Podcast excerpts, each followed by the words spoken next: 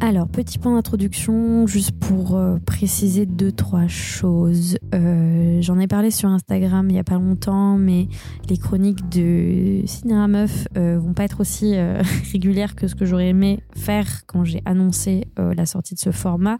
J'avais pas prévu de faire une critique sur Avatar, jamais en fait, clairement pas. C'était pas du tout dans mon. J'avais une autre liste, j'ai vu d'autres films, que je vais peut-être en parler plus tard, mais j'avais une liste de films réalisés par des femmes en plus intéressant et que je vais, je vais le faire.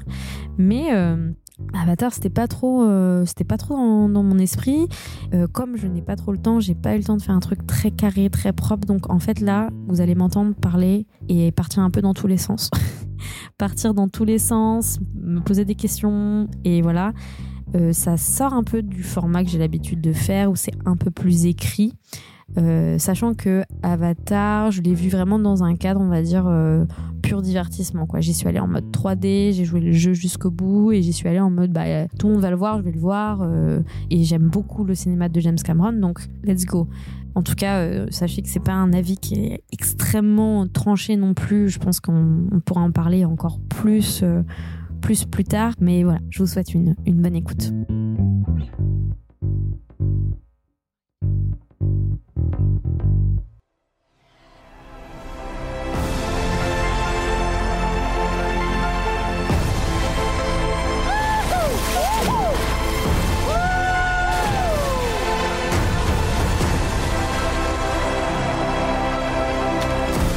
We cannot let you bring your war here. Outcast. That's all they see. I see you.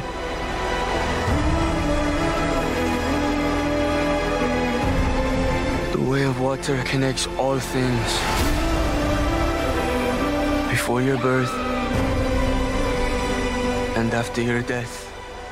Alors avant de vous parler d'Avatar, euh, La Voix de l'eau de James Cameron, euh, qui est sorti le 14 décembre 2022, j'aimerais revenir sur euh, un film que j'ai récemment vu dans le cadre du Ciné-Club de Paris 8. un film qui s'appelle Le Monde du Silence de d'explorateur Jacques-Yves Cousteau et du cinéaste Louis Malle un film documentaire réalisé en 1956, enfin documentaire, mais quand même un peu mise en scène, euh, voilà, parce que on, suit euh, les explorations de, de, Cousteau et de son équipage, euh, petite scénette de la vie quotidienne de cet équipage, qui sont, je pense, un peu joués, un peu, bref.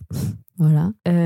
mais c'est, en l'occurrence, le tout premier documentaire d'exploration de Cousteau. Et c'est un documentaire qui mettait en avant les innovations scientifiques utilisées pour ces explorations, pour recenser les poissons, et aussi euh, certaines innovations de plongée qui ont été inventées par Cousteau lui-même, en l'occurrence euh, les, euh, les bonbonnes à air comprimé qui remplaçaient du coup le scaphandrier afin de, pouvoir de manière plus libre aller explorer les fonds marins. Mais c'est aussi un film qui mettait en avant des, prouesses techniques de, cinéma, en tout cas de filmer des, des scènes sous l'eau grâce à des caissons imperméables qui permettaient de, partir euh, et d'aller euh, filmer euh, dans l'eau. Donc naturellement, Le Monde du Silence était un, un film attendu à cette époque. C'est une œuvre qui a permis à Cousteau de pouvoir financer ses autres explorations et c'est une œuvre qui a été saluée vraiment vivement par la critique à sa sortie au Festival de Cannes, à tel point qu'il a reçu la Palme d'Or et il a aussi reçu l'Oscar du meilleur film documentaire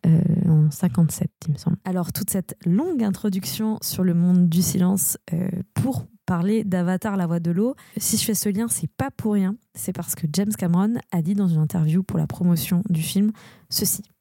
You have to shock people. You got to go beyond. You know, back in the old days when I was a kid, Jacques Cousteau showed us what was really down there, and it was incredible. You know, and people were amazed. And so we can't just do the Jacques Cousteau thing anymore. We have to go, you know, we have to maybe go to science fiction, fantasy, and remind people of that deep spiritual connection with water, with the ocean, with the beauty and the wonder of nature.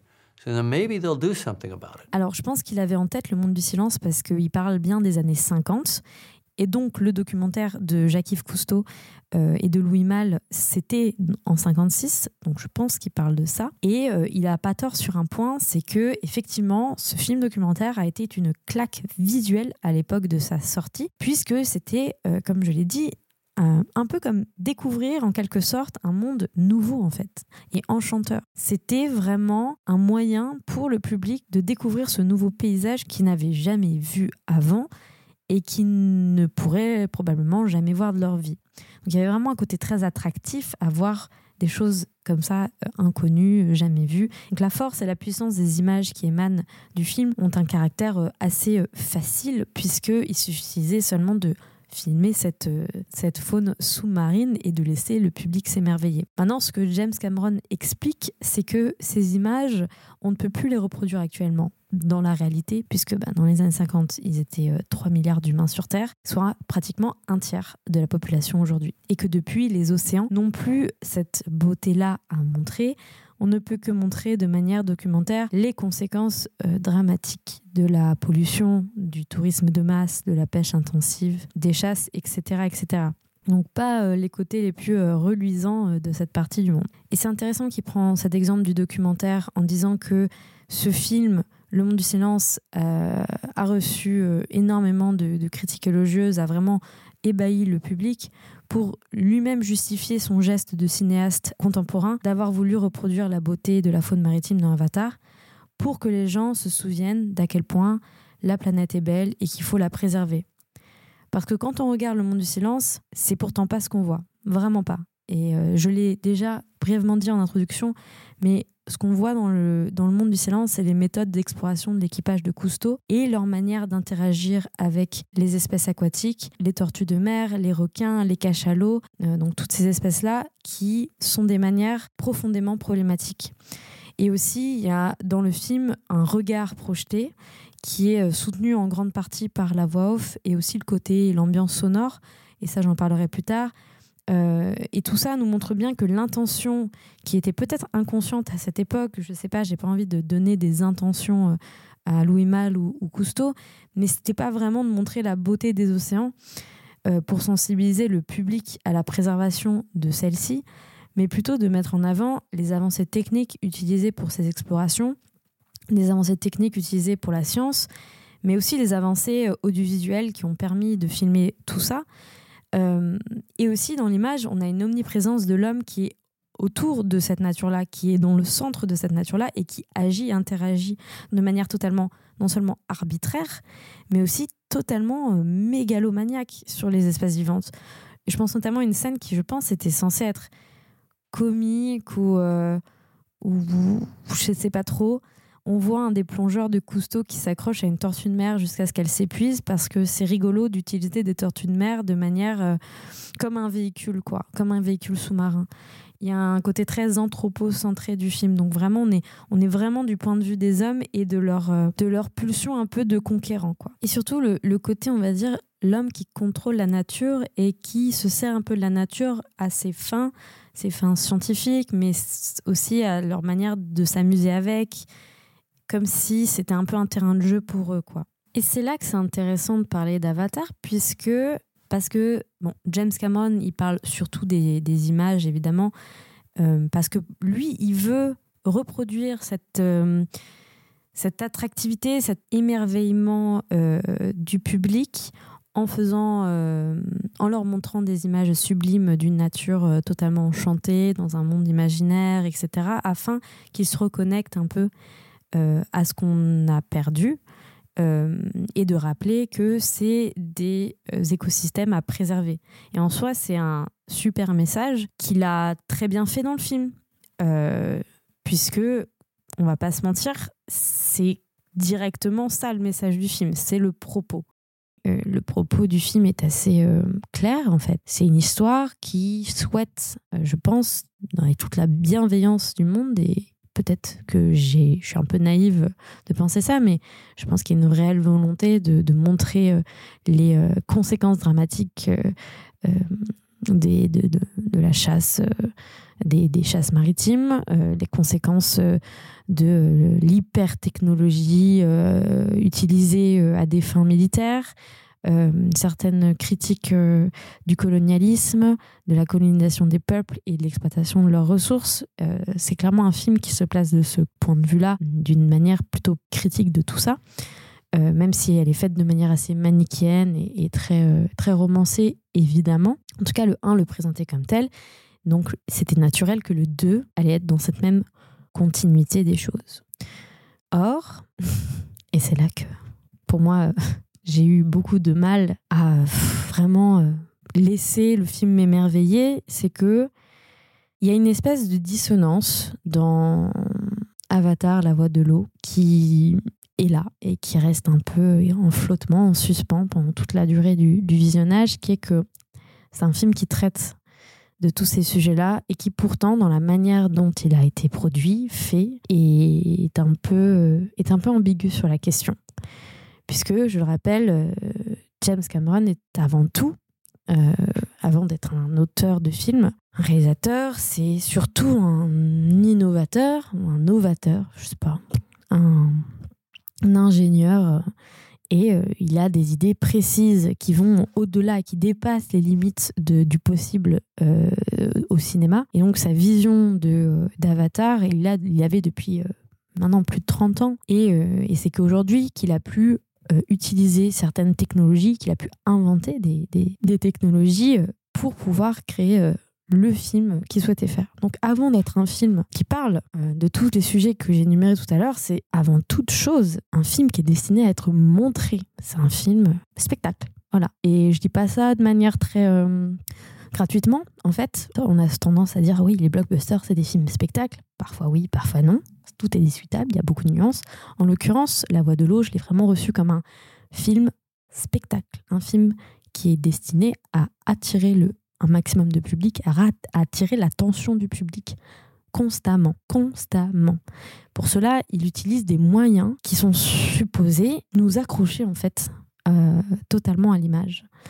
Et c'est les mêmes procédés qui ont été euh, utilisés dès euh, l'invention du, cinéma, puisque euh, au début du cinéma, il y avait euh, énormément de personnes fascinées par, euh, euh, ce nouvel engin qui permettait de, retranscrire une certaine forme de réalité et qui s'amusaient en fait de cet engin pour faire énormément euh, d'expériences et euh, tester des choses. Et euh, même si les histoires n'avaient pas de sens, même si l'histoire importait peu, ce qui importait c'était de créer de la sensation en fait à l'écran avec l'utilisation de plusieurs procédés techniques, des effets spéciaux. On peut penser tout bêtement à, à, qui a créé des films euh, pour mettre en avant euh, certaines innovations, euh, des effets spéciaux à l'époque.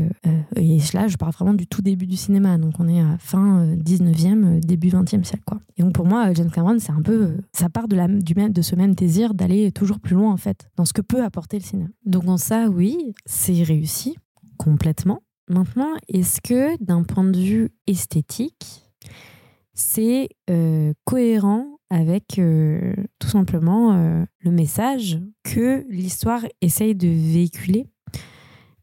Et surtout le message que la promotion du film souhaite véhiculer à propos d'Avatar 2, euh, sachant qu'il y a une certaine euh, mise en avant de comment le film a été produit aussi. hein. Apparemment, le film aurait euh, été produit de manière à être le moins impactant possible pour l'environnement, en utilisant des panneaux solaires dans le studio, en utilisant des drones, je crois aussi, pour les prises de aériennes, en proposant des plats euh, 100% vegan. Donc tout un tas d'efforts pour ne pas euh, contrecarrer euh, le propos pacifiste et écologique euh, du film, entre gros guillemets bien sûr, et une certaine manière de donner une, bonne image du film et, de, répondre à ce caractère un peu contradictoire, quoi.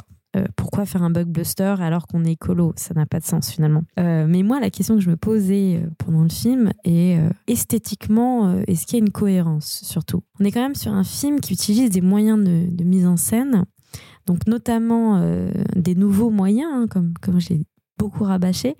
Euh, je crois que c'est le HFR, HFR, HFR. HRFR, Pff, je sais pas. Bref, euh, je crois qu'on a des scènes filmées en 48, 60, même 120 images par seconde, des, des mouvements dans la caméra euh, qui sont même pas, je pense, très visibles à l'œil hu- humain. Et donc, euh, on a cette espèce d'omniprésence de la vitesse. la vitesse est maîtresse du cadre, elle est maîtresse de, de, l'action qui se déroule sous nos yeux. les effets spéciaux sont, sont là pour en mettre plein la vue. Et on revient à cette idée de, de, de cinéma-spectacle, en fait. C'est cohérent, finalement, puisque chaque moment du film a sa dose d'attractivité. Euh, à sa dose de, moyens utilisés pour garder l'attention du spectateur. Et selon moi, c'est à ce mur que le caractère et le propos pacifiste, écolo du film se heurtent complètement. Euh, dans Avatar, et c'est dans la continuité du 1, on est carrément toujours dans une certaine, euh, un certain fantasme du, des milieux naturels. Et je parle des milieux naturels parce que la nature, c'est pas un tout complètement euh, abstrait, mais c'est plusieurs choses. Hein. C'est la forêt, les océans, les espèces vivantes, euh, énormément de choses.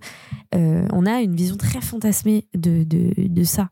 On est dans l'exubérance du beau, tout le temps, tout le temps, tout doit être sublimé en fait dans le regard euh, qu'on porte sur, sur, cette, euh, sur cette planète. On est dans l'exubérance aussi de la rapidité, comme je l'ai dit, avec l'utilisation des effets, euh, cette innovation technologique de 60 images par seconde, il me semble, où, où vraiment les, les scènes s'enchaînent, où, où, les personnages courent tout le temps, se battent, prennent, prennent des espèces de de créatures pour, pour aller voler, chasser, nager, bref, que ça. On est toujours dans la vitesse, dans la vitesse. Euh, on est du coup dans, dans une, cette espèce d'exubérance du sensationnel et, et, et, du fait que ça ne s'arrête jamais. Tout est fait pour ne jamais s'ennuyer finalement. Sauf que dans un film qui se place en tant que critique de euh, notre rapport euh, voilà, aux environnements naturels, aux vivants, qui se place en tant que critique de des, des, hommes qui ont euh, complètement euh, qui, qui, ont complètement euh, détruit leur planète et qui partent pour en coloniser une autre et exploiter les ressources d'une autre et refaire la même erreur sur une autre planète, c'est un peu dissonant. C'est un peu dissonant dans la mesure où esthétiquement, on a de rares moments où Cameron propose à notre regard, à nous spectateurs, pour une fois, de se caler au rythme au rythme des milieux naturels, au rythme des forêts, au rythme des océans, au rythme des vivants aussi qui sont, euh, qui sont montrés dans le film. Et de s'accorder aussi euh, de manière sonore au milieu océanique et du silence, à l'instar du documentaire de Cousteau que, dont j'ai parlé au début, qui se passe majoritairement sous l'eau. Il n'y a jamais de silence. Le film s'appelle Le Monde du silence quand même. Hein. Euh, il y a de la musique tout le temps, des bruitages pour recréer une sensation de réel de ce qui se passe à l'extérieur. Donc on, nous renvoie toujours à ce, fantasme des villes, en fait, à ce fantasme de euh, le, son, il doit aussi représenter dans l'eau, alors que l'eau n'a pas de son. Enfin, il y a très peu de son dans l'eau. quoi. Bah, dans Avatar, il y a un peu de bruitage aussi qui se passe sous l'eau. Il y a aussi constamment de la musique. quoi. Tout le temps, Cameron convoque de la musique pour accompagner le récit. Le récit en dehors de l'eau, sous l'eau, bref. Il n'y a aucun moment où il y a du silence. quoi. Donc même dans l'utilisation du son, on ne nous permet pas de une prise de recul ou une certaine, euh, un certain ennui finalement. Euh, et je parle pas de l'ennui en mode on s'ennuie en cinéma, on s'endort, euh, il se passe rien. Je parle juste d'un moment qui pourrait, ne serait-ce qu'un petit moment, ne pas faire l'apologie du progrès, de la vitesse et de ce genre de choses en fait. donc dans cela, je trouve le film assez dissonant sur la question, même si, encore une fois, je sais que ce n'est pas un documentaire et que c'est pas censé représenter une réalité. Mais quand même, je veux dire, euh, on est vraiment sur euh, une vision euh, très, très fantasmée de la nature et, qui, pour moi, reflète un peu le caractère anthropocentriste du film. tout est fait pour nourrir un certain plaisir visuel euh, des spectateurs, pour stimuler le spectateur. Et en cela, on, est toujours, on replace toujours euh, l'homme au centre, au centre des choses. Encore une fois, pour un film qui, qui prône euh, certains regards de l'écologie, c'est parfois un peu dissonant. Mais c'est intéressant, c'est pas inintéressant quand même. Enfin, moi, je me pose la question, en tout cas. Et même dans, dans le récit et comment le, le, monde imaginaire est, est imaginé, clairement, on a toujours euh, cette idée dans, les avatars, le 1 et le 2, et encore plus dans le 2, que les espèces vivantes sont un peu au service des navis. Donc finalement aussi dans l'histoire, on a très peu de moments où, euh, où les espèces vivantes sont, euh, une espèce d'autonomie ou une espèce d'émancipation vis-à-vis des navis, vis-à-vis de, des, navis qui partagent un peu euh, leur vie et qui vivent avec eux. Quoi. Il y a toujours ce- cette idée que les navis se connectent avec, avec les espèces vivantes et, et la flore, et c'est toujours au service des navis. Donc il y a quand même une espèce de hiérarchisation en fait des espèces dans le film qui est assez récurrente et euh, qui montre aussi un aspect parfois spéciste, peut-être, du film, encore une fois. Euh, même si bah, ils vivent en communion avec, les animaux et les créatures qui existent et qu'il y a un certain respect mutuel et tout, ça n'empêche pas que esthétiquement, cette espèce d'accent mis sur la beauté des espèces aussi. Le fait que bah n'y a pas d'espèce qui est moche quoi dans Avatar, il y a que des c'est tout tout est beau. Tout est beau parce qu'il il faut que ça plaise à l'œil humain en fait. Et c'est un peu en cela que je rapproche aussi Avatar avec le documentaire de Cousteau puisque Avatar met en image une façon de voir les espèces non humaines ou non navies euh, comme des objets euh, destinés à être regardés, euh, mais aussi des objets du coup d'attraction et des objets interconnectés, souvent au service des navis, donc au service des hommes. Euh, dans Cousteau, on a ce désir aussi euh, qui est euh, représenté de percevoir les animaux marins comme des trucs rigolos, des trucs ludiques avec lesquels on peut jouer. Il y a même un passage où un plongeur se lie d'amitié avec un poisson et ensuite l'enferme dans une cage. Et il y a vraiment dans cette scène-là ce, côté de j'ai la main sur, sur ces espèces et j'en fais un peu ce que je veux. Et euh, mais c'est regardé comme c'est beau et rigolo quand même. quoi. Et donc je me demande si dans Avatar, euh, cette incarnation de la nature de Pandora, cette esthétisation radicale des animaux ne reproduirait pas euh, ce même effet d'attractivité sur, sur le public? Et est-ce que c'est vraiment par ce biais-là qu'on peut véritablement sensibiliser les gens à la préservation des océans et de ses habitants?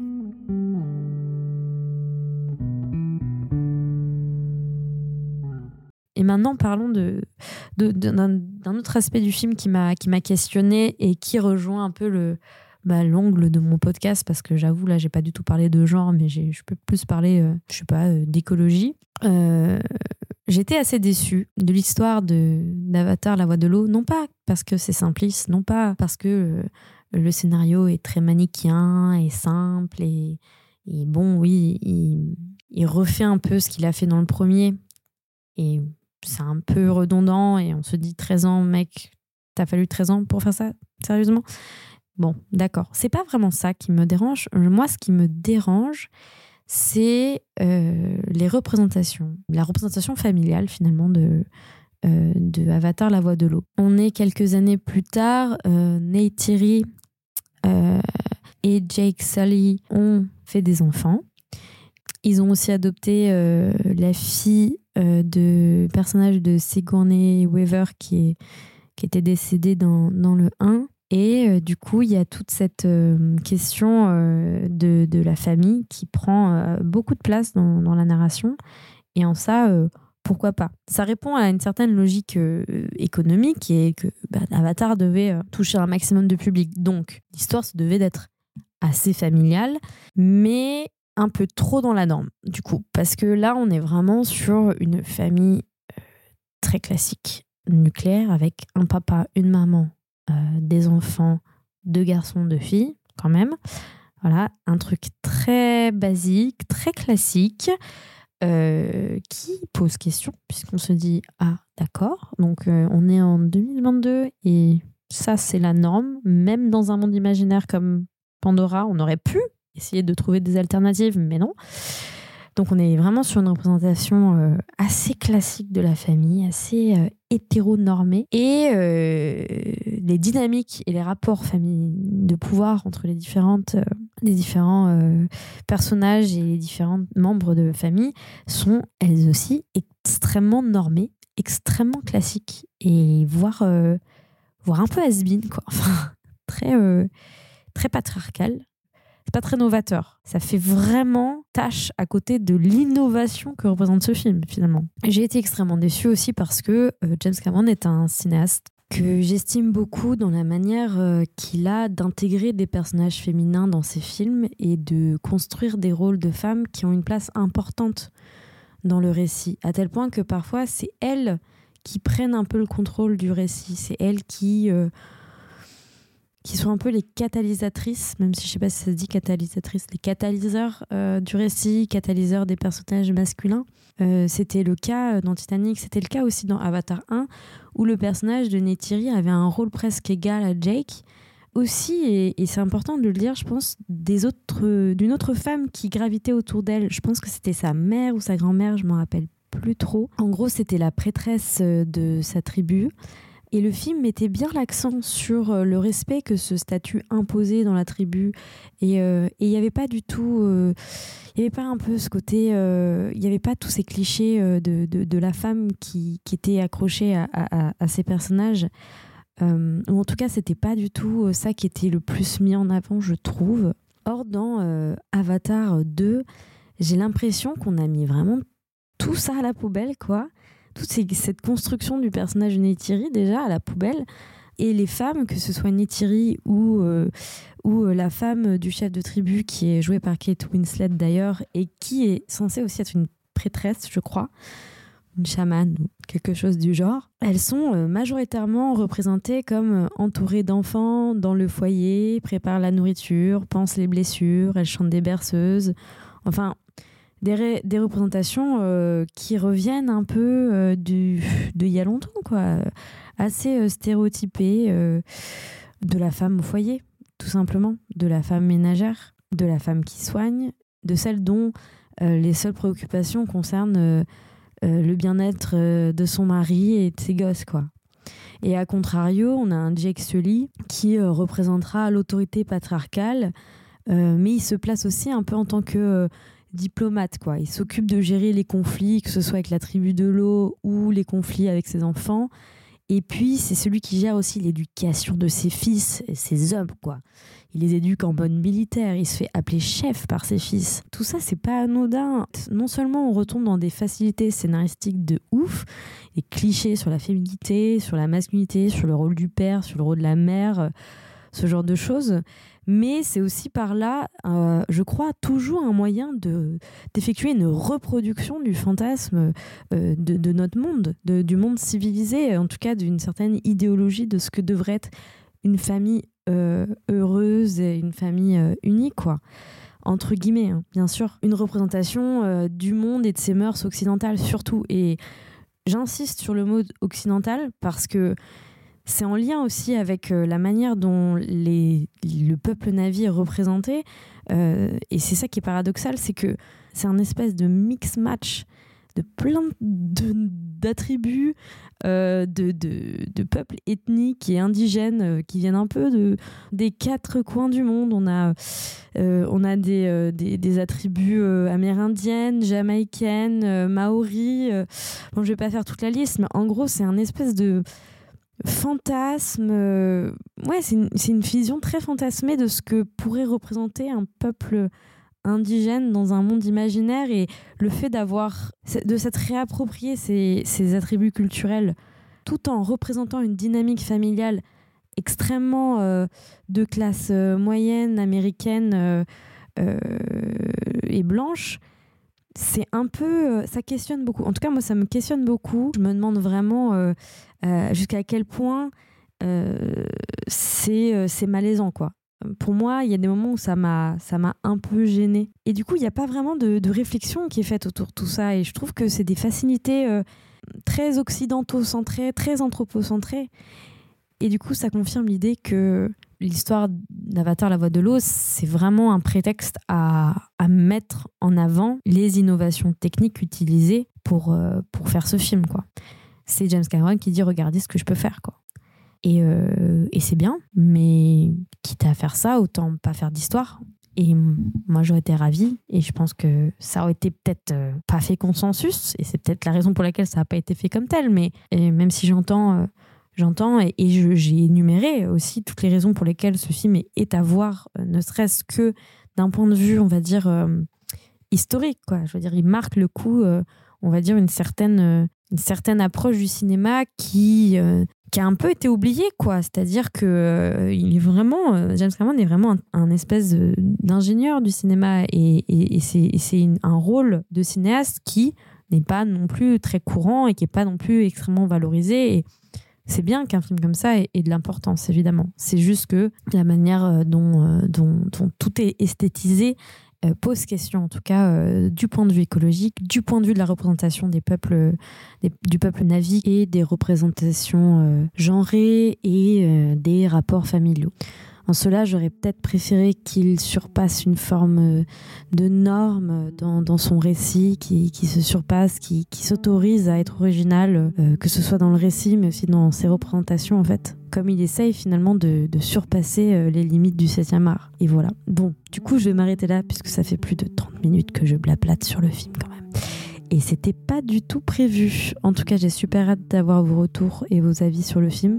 Euh, ça m'intéresse beaucoup. Donc n'hésitez pas à venir me solliciter en, DM sur Instagram ou sur mon adresse mail. Et euh, j'en profite aussi pour vous dire que euh, la meilleure manière de soutenir mon podcast, si vous avez aimé évidemment le contenu, c'est vraiment de laisser des étoiles sur Apple Podcast, sur Spotify et surtout, surtout d'en parler autour de vous. C'est hyper important. C'est compliqué. L'économie du podcast, c'est très très compliqué. C'est une passion que j'ai et j'espère que ça le restera longtemps. Néanmoins, ça prend beaucoup de temps à chaque fois de préparer des épisodes, de trouver des idées, etc.